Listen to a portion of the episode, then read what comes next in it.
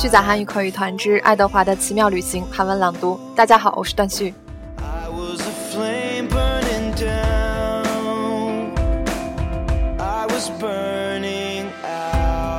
上次的故事呢，讲到爱德华碎了之后，布莱斯就把他送到一个手工匠人那里，请求能把它修好。但是这个匠人说：“我是个商人，我不会免费帮你修的。你没有钱，我给你两个方法。”第一，你去其他的地方寻求帮助。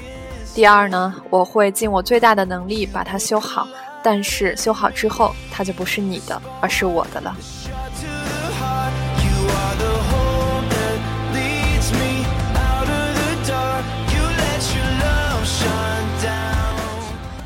如果你是布莱斯的话，你会怎么选择呢？你有一件心爱的玩具，它已经碎了，你愿意这样留着它？还是哪怕自己不能拥有它，也愿意还原一个最美、最完整的它呢？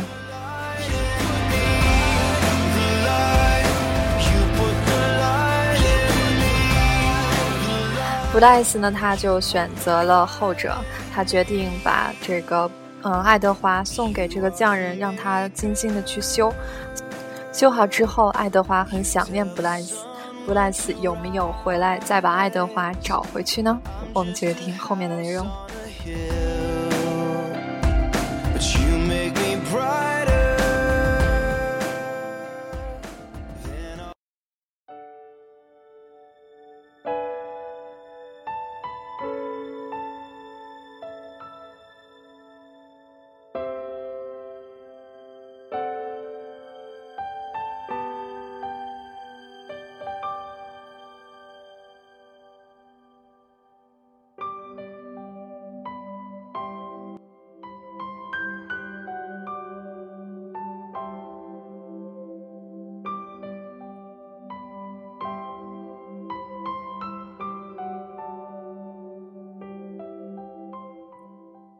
그런데 그 애는 돈을 낼 수 없었지. 물론 그럴 수 없었어. 그 애가 그럴 수 없다고 하더구나. 그래서 내가 그 애에게 두 가지 방법 중에서 선택을 하라고 했어. 딱 두 가지 중에서. 하나는 다른 데서 도움을 구하는 것이고, 또 하나는 내가 출구로 신경을 써서 고쳐줄 테니 너를 내 것으로 하자는 거였지. 더 이상 그 아이의 것이 아니라 내 것.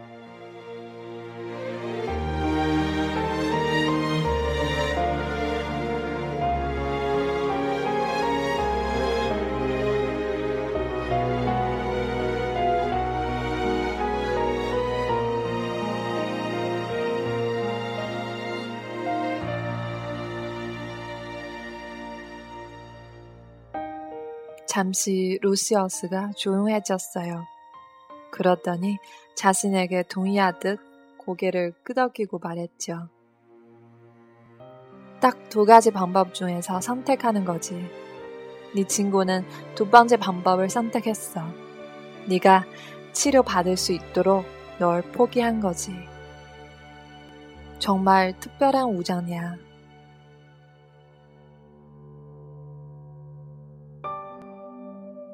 브라이스! 에드워드는 속으로 외쳤어요. 루시어스가 다시 손뼉을 쳤어요. 하지만 걱정 마, 내 친구야. 걱정 마. 난 그 거래의 목적을 완전히 달성, 난 그 거래의 목적을 완전히 달성할 작정이니까. 이전에 네가 가졌던 영광을 내가 다시 돌려줄 거야. 너에게 토끼 털로 된 귀와 꼬리를 만들어 주지. 수염도 다시 만들고 눈은 말고 푸르게 다시 칠할 거야. 그리고 최고로 멋진 옷도 만들어 줄 거야.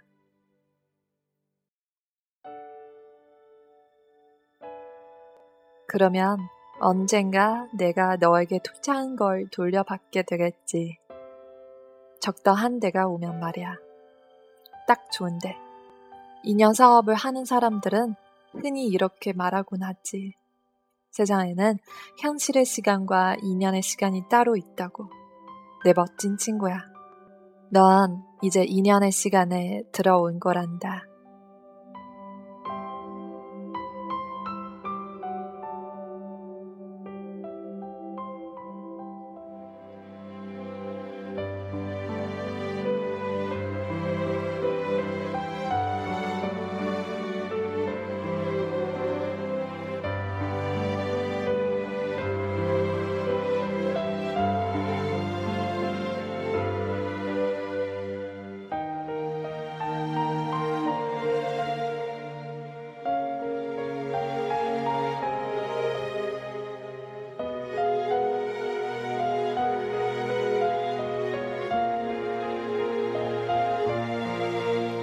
그렇게 해서 에드워드 둘레이는 다시 붙여지고 굳혀졌어요.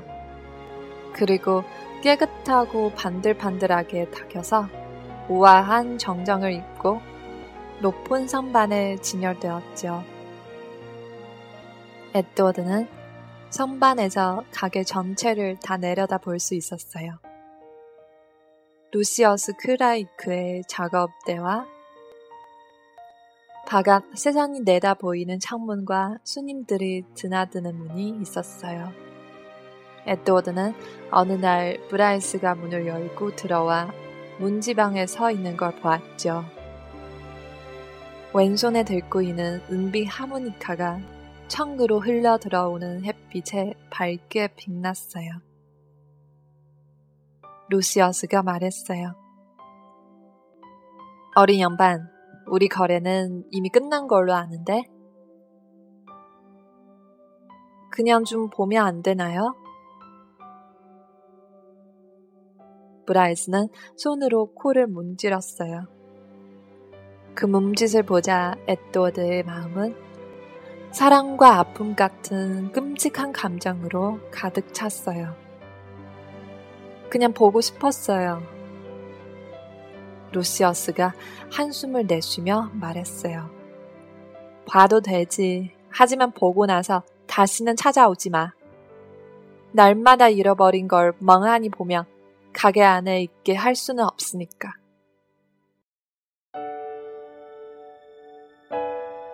네. 루시어스가 다시 한숨을 내쉬었어요. 그리고 작업대에서 일어나 에드워드가 있는 선반으로 가서는 에드워드를 집어들었어요. 그러고는 브라이스가 볼 수 있도록 에드워드를 계속 들고 있었죠. 브라이스가 말했어요. 안녕, 쟁글스. 멋져 보인다. 마지막으로 봤을 때는 끔찍한 모습이었는데 머리가 박살이 나서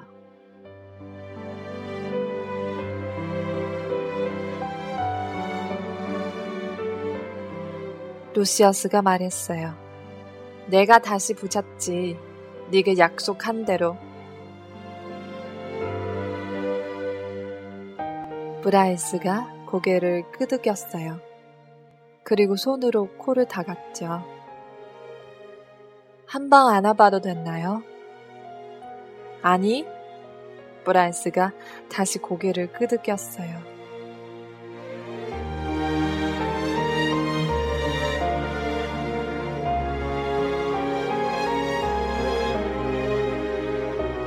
루시어스가 말했어요. 얜 고쳐졌어. 목숨을 구했지. 이제 작별 인사를 해야지. 잘 있어. 가지마. 네가 가면 참지 못할 것 같아. 에드워드는 속으로 외쳤어요.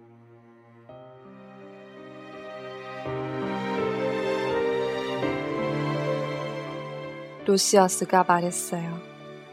이제 가려무나. 네.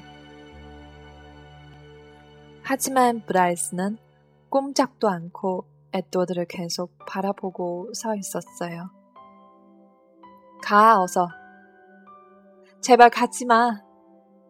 에드워드가 속으로 외쳤어요.